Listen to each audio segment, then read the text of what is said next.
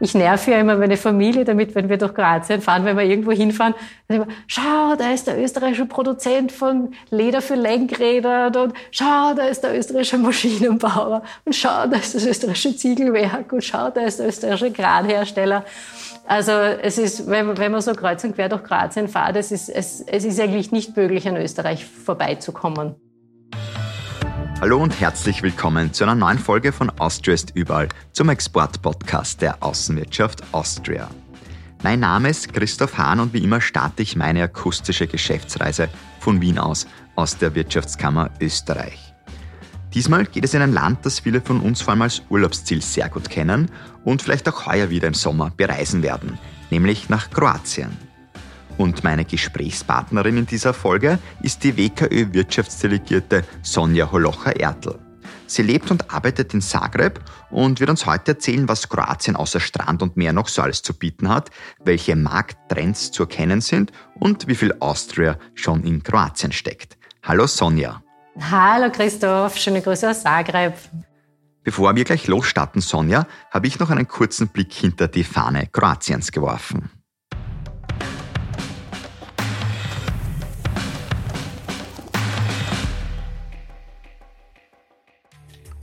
Kroatien, die Heimat des großen Entdeckers Marco Polo, ist aufgrund der zentralen Lage Schnittstelle für verschiedene Kulturen in Europa.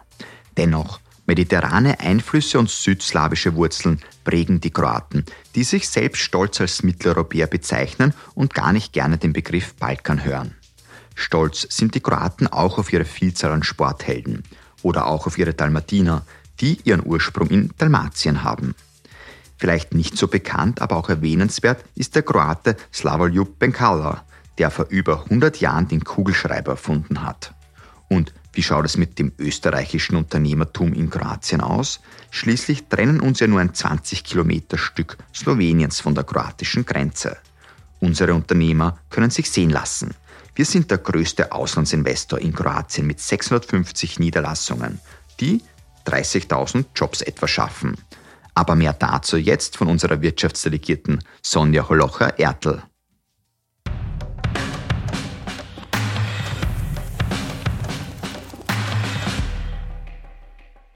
Liebe Sonja, bald ist ja nun offiziell Sommerbeginn und wir alle wissen, dann ist Kroatien immer ein heiß begehrtes Urlaubsziel.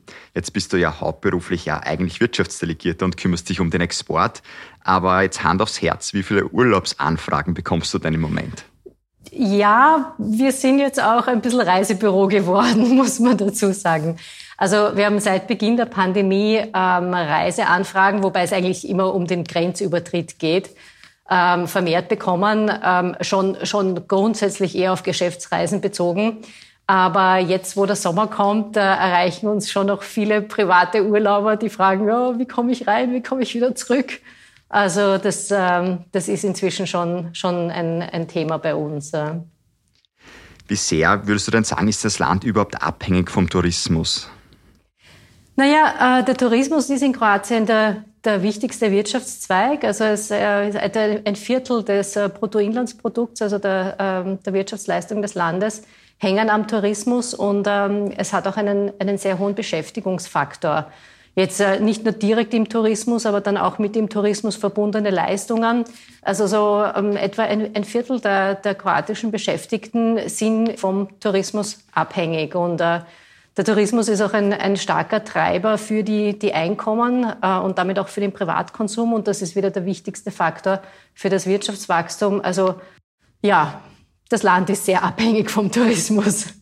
Und natürlich aber auch für die österreichischen Unternehmen ein starker Treiber, also auch ein spannendes Geschäftsfeld, nehme ich an, das sich natürlich sicher auch jetzt sehr stark entwickelt.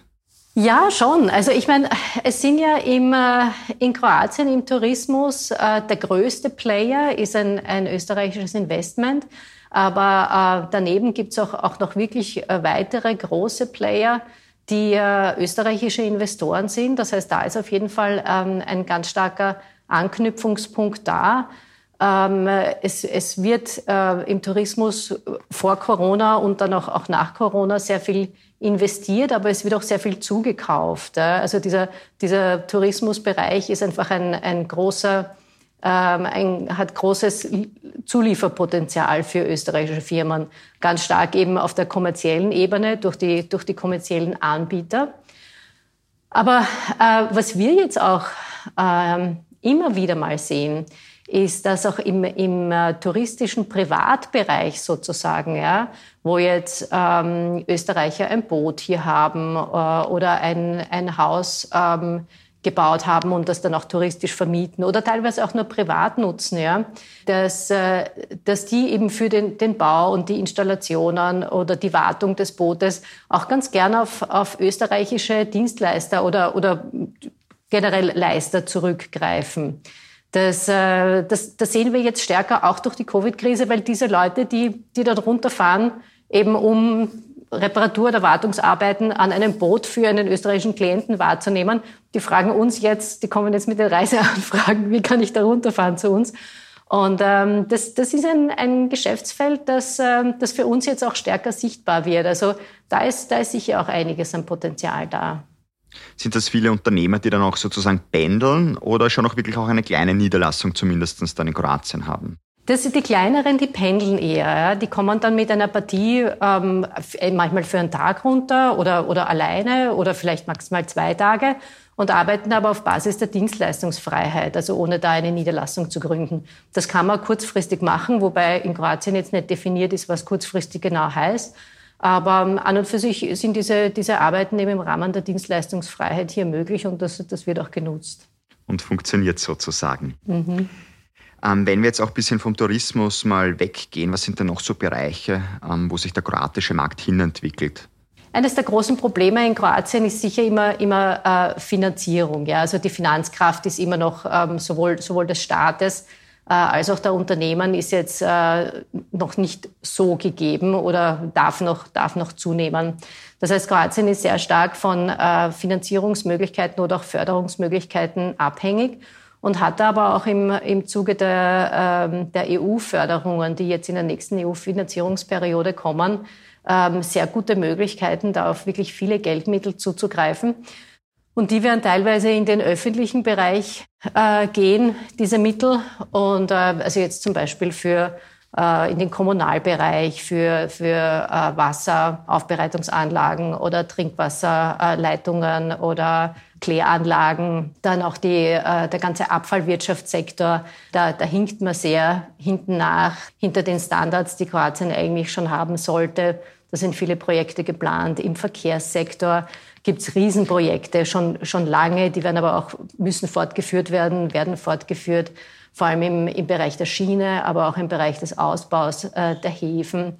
Also da, äh, da gibt es mal auf jeden Fall sehr, sehr viel Potenzial. Aber dann auch eben äh, für private Unternehmen, die können schon auch auf EU-Gelder zugreifen. Das hängt davon ab, wie diese EU-Gelder dann verteilt werden über sogenannte Fördercalls. Und äh, ähm, gab es im, in der letzten Periode gab es immer wieder Fördercalls, wo Unternehmen eben für Digitalisierungsprojekte, für, für die die Modernisierung von Produktionsanlagen, Erweiterung von Produktionsanlagen auf solche Fördercalls zugreifen konnten. Und das wird sicher auch wieder geben. Und auch aus dem Bereich äh, ergeben sich dann wieder indirekt Chancen für österreichische Firmen, weil wenn mehr Geld da ist, dann kann man bessere Qualität kaufen und kann eher in Österreich einkaufen als, als woanders. Also ähm, da sieht man eigentlich in, in vielen, vielen verschiedenen Bereichen wird es äh, da Chancen und Möglichkeiten geben. Und äh, da sind wir eigentlich recht zuversichtlich weil das Wort Infrastruktur jetzt auch gefallen ist. Ähm, wie sehr sind auch vielleicht die Unterschiede zwischen jetzt Nordkroatien, Südkroatien oder wenn man weiter ins Landesinnere auch schaut, wie sehr hinken da gewisse Bereiche, Gebiete noch nach?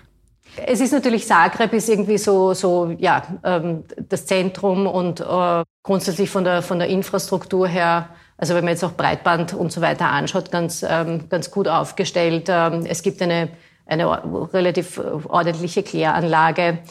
Abfallwirtschaft kann, kann noch verbessert werden. Also da gibt es eine, eine große Deponie, für die man noch eine Lösung braucht. Ja. Aber so im Rest des Landes ist es ein bisschen unterschiedlich. Also so jetzt rein von der Infrastruktur her sieht man vielleicht schon noch ein bisschen ein, ein Nord-Süd-Gefälle.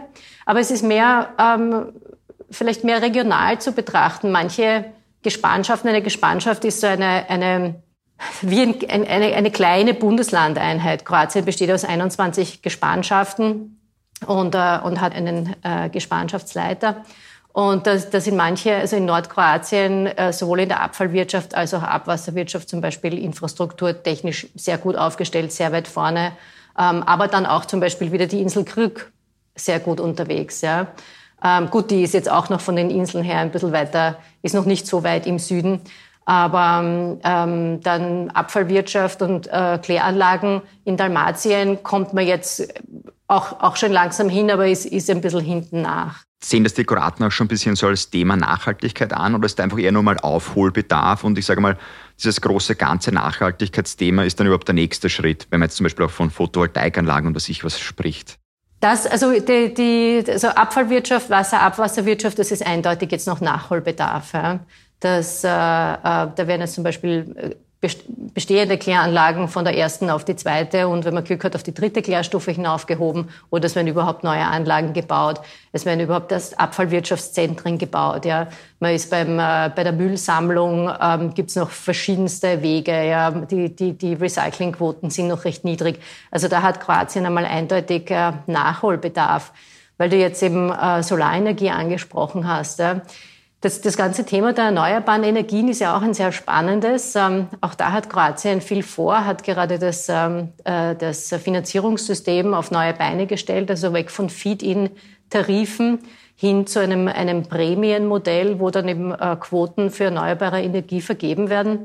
Da muss man aber auch sagen, dass im Bereich der erneuerbaren Energie Kroatien grundsätzlich eigentlich gut aufgestellt ist und da wieder eigentlich ähnlich wie Österreich sehr viel, ähm, sehr viel erneuerbare Energie aus Wasserkraft hat. Äh, teilweise schon sehr alte Anlagen, die auch modernisiert werden müssen. Also es ist nicht, dass, dass es werden noch ein paar neue äh, Wasserkraftwerke geplant, aber da wird jetzt nicht wahnsinnig viel geplant, aber da ist schon mal ein, ein ganz gutes Level da. Also Kroatien hat bei diesen Zielen für erneuerbare Energie eigentlich immer ganz gut abgeschnitten, weil es eben auch so viel Wasserkraft hatte. Das Land hat aber ein Riesenpotenzial für Solar und Wind. Ja. Auch Biomasse. Kroatien, die Wälder, hat ja irrsinnig viele Wälder, hat auch eine, eine sehr gute, durchaus solide aufgestellte Holzverarbeitungsindustrie und einen sehr wichtigen Rohstoff, die kroatische Eiche, schwer begehrt. Ja.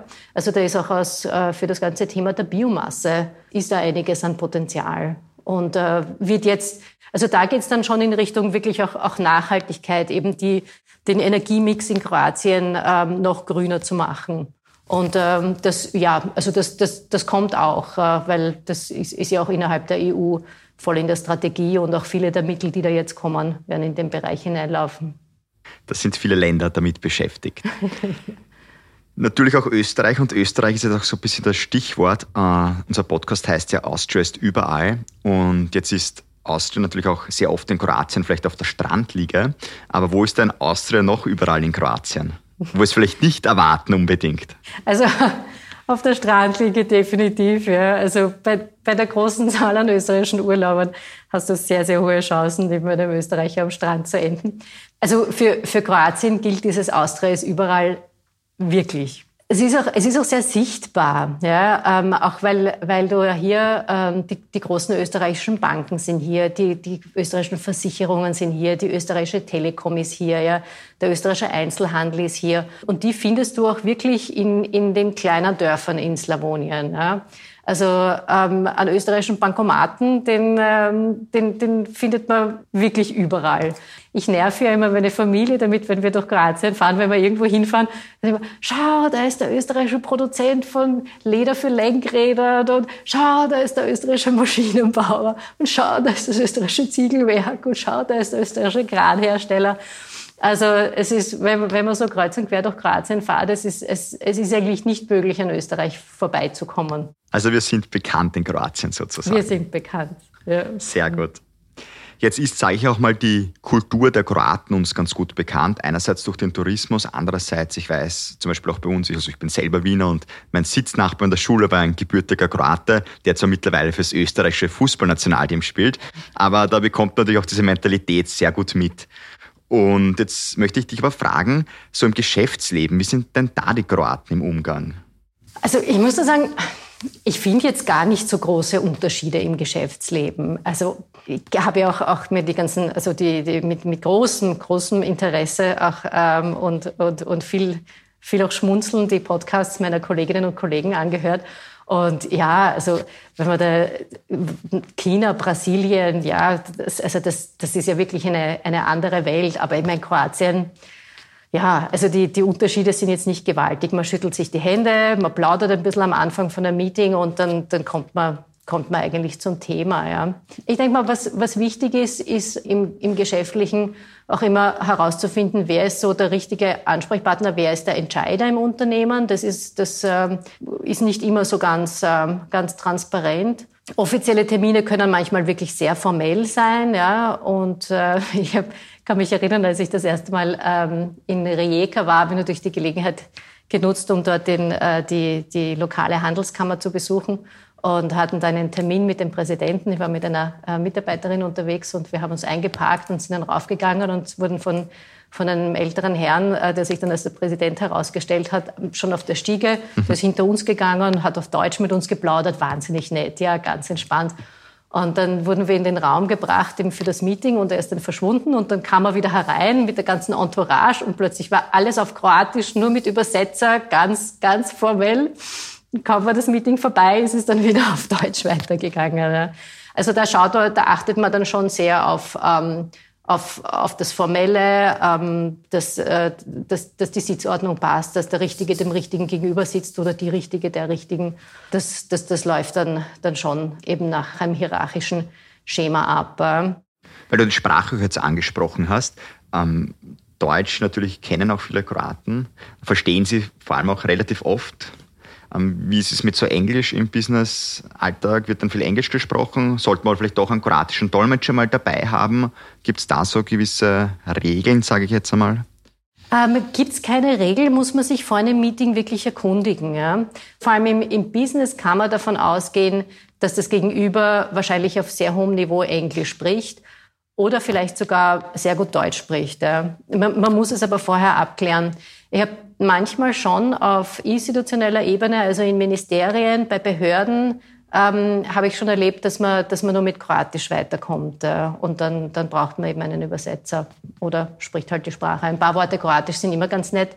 Aber ähm, im Großen und Ganzen spricht, also vor allem die jüngeren äh, Kroatinnen und Kroaten sprechen ausgezeichnet Englisch. Es wurde hier vor Jahren schon im Schulsystem ab der ersten Klasse Volksschule drei Stunden Englisch verpflichtend eingeführt.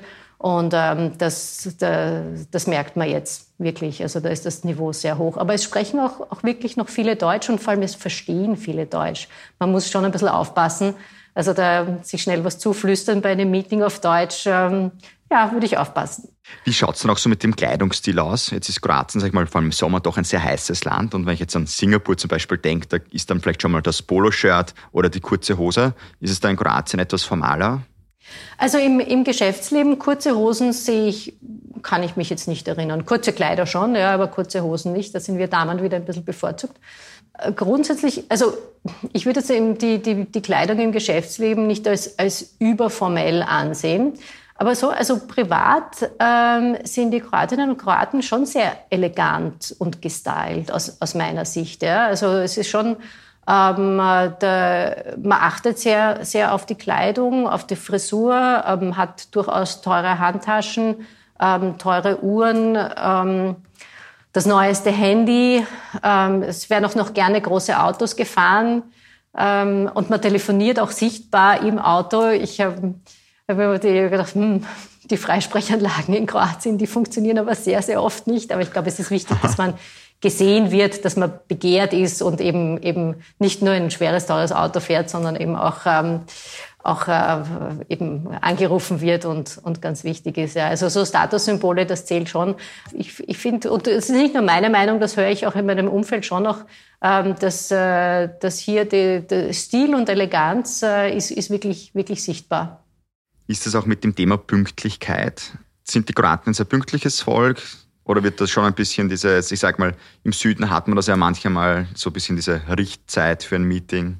Finde ich jetzt eigentlich gar nicht so. Generell muss ich sagen, ist, war Pünktlichkeit eigentlich nie ein Thema. Einmal bei einem, einem äh, Termin mit dem Wirtschaftsminister, der, also mit einem früheren Wirtschaftsminister, der war eine, ich glaube sogar eine Dreiviertelstunde zu spät, hat sich dann aber extrem viel Zeit genommen. Ja? Und das war dann für uns wieder ein Problem, weil wir schon wieder andere Termine hatten. Und äh, jetzt auch letztens ist es passiert, da waren wir auch bei einem sehr, sehr großen Konzern auf höchster Ebene. Und es war ein sehr effizientes Meeting für eine Stunde, also wie das, wie das ganz normal ist, ähm, war, war, war wirklich gut. Und dann kam die Frage, ja, ob wir noch ein bisschen Zeit haben. Ja? Und, äh, und da ist dann plötzlich eine Zwei-Stunden-Tour durch dieses Unternehmen draus geworden. Das heißt, wir waren im Endeffekt dann drei Stunden dort. Also da merkt man auch ein bisschen dieses Persönliche, oder was den Kroaten auch sehr wichtig ist, dann im Umgang miteinander, auch dieses nochmal durchführen.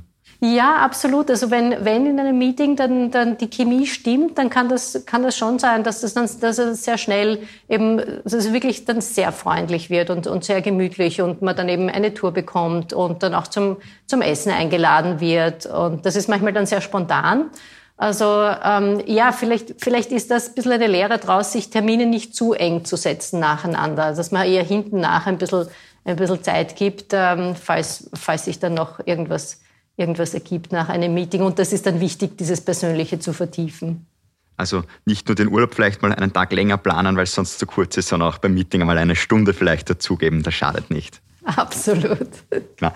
Ja, liebe Sonja, das war jetzt ein super Kroatien-Crash-Kurs, wenn ich so sagen darf, der sicher erstens für den Export hilft, aber auch natürlich vielleicht für die ein oder andere Urlaubsreise. Jetzt abschließend noch ganz kurz, am 29. Juni ist ja auch der Exporttag der Wirtschaftskammer Österreich, da bist du natürlich auch mit dabei. Ähm, sonst, wenn jemand von dir was braucht, ich glaube, er kann sich jederzeit bei dir melden und du hilfst natürlich. Absolut jederzeit. Also wir haben ja auch keine Zeitverschiebung, wir sind telefonisch erreichbar, wir sind per E-Mail erreichbar, wir sind per Videocall erreichbar, wir sind am Exporttag da. Also ähm, ja, und bei uns ist auch jeder willkommen, unser Büro ist offen. Wenn es Sie nach, wen immer es nach Zagreb verschlägt, äh, bitte melden, hereinkommen. Bei uns gibt es zumindest einen Kaffee. Und eine Stunde mehr Zeit nehmen. eine Stunde. Das haben wir jetzt gelernt. Super. Genau. Sonja, vielen Dank für das nette Gespräch und natürlich alles Gute nach Kroatien. Danke, Christoph. Alles Gute dir. Das war es jetzt schon wieder mit einer Folge von Austria ist überall. Ich bedanke mich an dieser Stelle beim gesamten Team der Außenwirtschaft Austria für ihre Unterstützung. Wenn Sie, liebe Podcast-Fans, sich für weitere WKÖ-Wirtschaftsdelegierte interessieren, dann gerne auch nächstes Mal wieder in der Podcast-App Ihres Vertrauens einfach auf Play drücken. Oder noch besser, uns einfach abonnieren und über eine gute Bewertung, über die freue ich mich nicht nur, die hilft natürlich auch weiter. Und eines jetzt noch zum Schluss, wenn Sie noch mehr wissen wollen über das jeweilige Land, Sie können auch gerne jetzt schon im Anschluss mit den WKÖ-Wirtschaftsdelegierten direkt Kontakt aufnehmen oder sich bei der Außenwirtschaft Austria melden. Ich wünsche Ihnen noch alles Gute und viel Erfolg im Exportgeschäft. Mein Name ist Christoph Hahn. Bis zum nächsten Mal und nicht vergessen, Austria ist überall.